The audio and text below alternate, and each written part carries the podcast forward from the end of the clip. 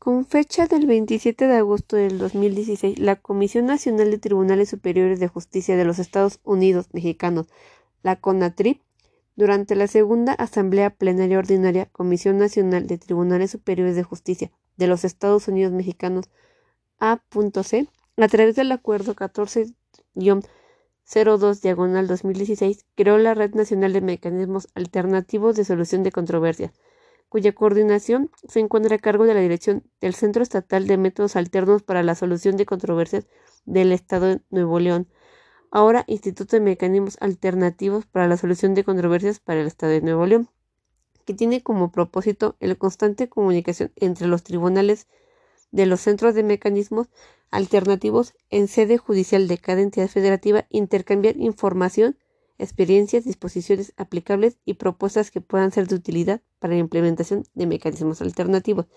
Dicha red está integrada por un comité técnico, mismo que se encuentra conformado por los poderes judiciales de los estados de Aguascalientes, Ciudad de México, Chiapas, Estado de México, Guerrero, Nuevo León, Quintana Roo y Sinaloa. Como primer paso, el solicitante deberá llenar una solicitud del mecanismo alterno deseado, ya sea mediación y o conciliación misma que deberá ser llenada al momento de acudir al instituto. Dicha solicitud deberá entregarse en forma personal de preferencia por el interesado en el servicio en el área de recepción del instituto. Si la labor del instituto lo permite, se la atiende en el momento en que se deja la solicitud. De lo contrario, se le llama por teléfono al día siguiente para agendar una cita.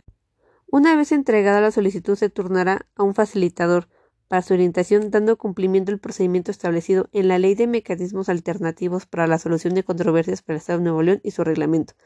Los involucrados son un facilitador, el solicitante y el invitado. El siguiente paso sería la etapa introductoria.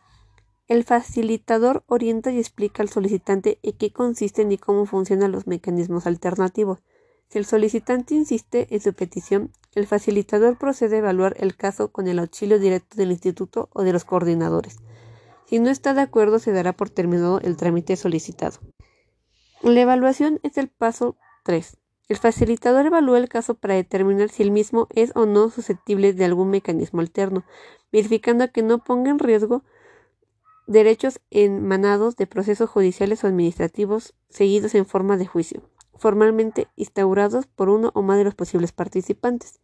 Si resultara que la solicitud de servicio no es susceptible de someterse a un mecanismo alterno, el director del instituto o facilitador emitirá una constancia de declaración de improcedencia y conclusión del mecanismo. Si es susceptible de algún mecanismo alterno, se procederá a realizar una invitación. Este sería siendo el paso 4. El facilitador emite una invitación para el invitado a fin de que se presente en el instituto para llevar a cabo una cita. Invitación que se entrega por medio de un notificador. Cuando el invitado se presenta a su cita, se le explica el motivo de la cita, en qué consiste y cómo funciona el mecanismo alterno seleccionado.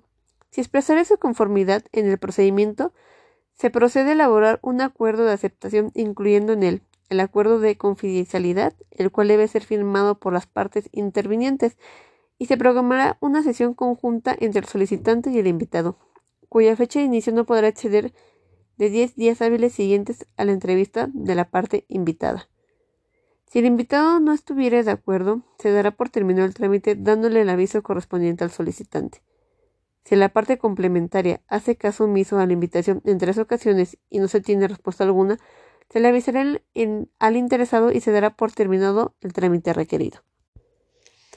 La sesión de junta viene siendo el paso 5, donde el facilitador permitirá que el interesado inicie un diálogo a través de la exposición de dos puntos de vista con relación a la controversia, mediante el empleo de técnicas y habilidades propias del facilitador, buscando ubicar a las partes en sus intereses y necesidades individuales y comunes, alejándolas de posiciones que dificulten la resolución del conflicto.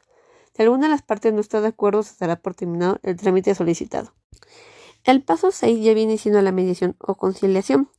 Este se realiza con el objetivo de buscar una solución al conflicto que se ha planteado en el instituto de manera que se llegue a un convenio benéfico para ambas partes.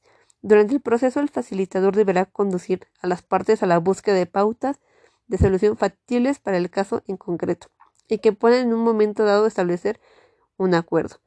Esta etapa podrá desarrollarse en una más sesiones, incluso sesiones privadas con cada uno de los participantes, o con la intervención de terceras personas ajenas al conflicto, distintas al facilitador, para efecto de que los que asistan en cuestiones de ciencia, técnica, arte u oficio relacionadas con la materia objeto del mecanismo alterno, lo anterior a costo de los participantes.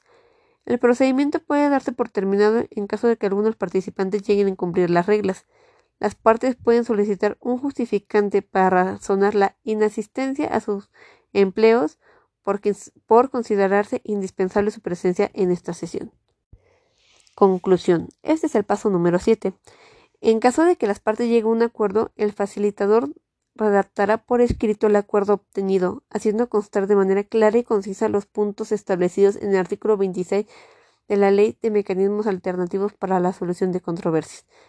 El acuerdo se firmará por tantos números originales como intervinientes que hayan participado, haciendo entrega de un ejemplar a cada uno de ellos y uno más para el expediente del instituto. Hecho lo anterior, se dará por cerrado el proceso respectivo. La ratificación y sanción es el paso número 8. El convenio celebrado ante los facilitadores del instituto, ratificado por los intervinientes y sancionado por el director, tiene igual eficacia y autoridad que la cosa juzgada o la sentencia ejecutoria, una vez cumplidas las disposiciones legales aplicables.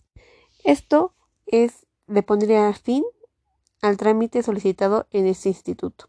Y comúnmente en todos los estados que anteriormente ya se mencionaron es el mismo mecanismo que se sigue.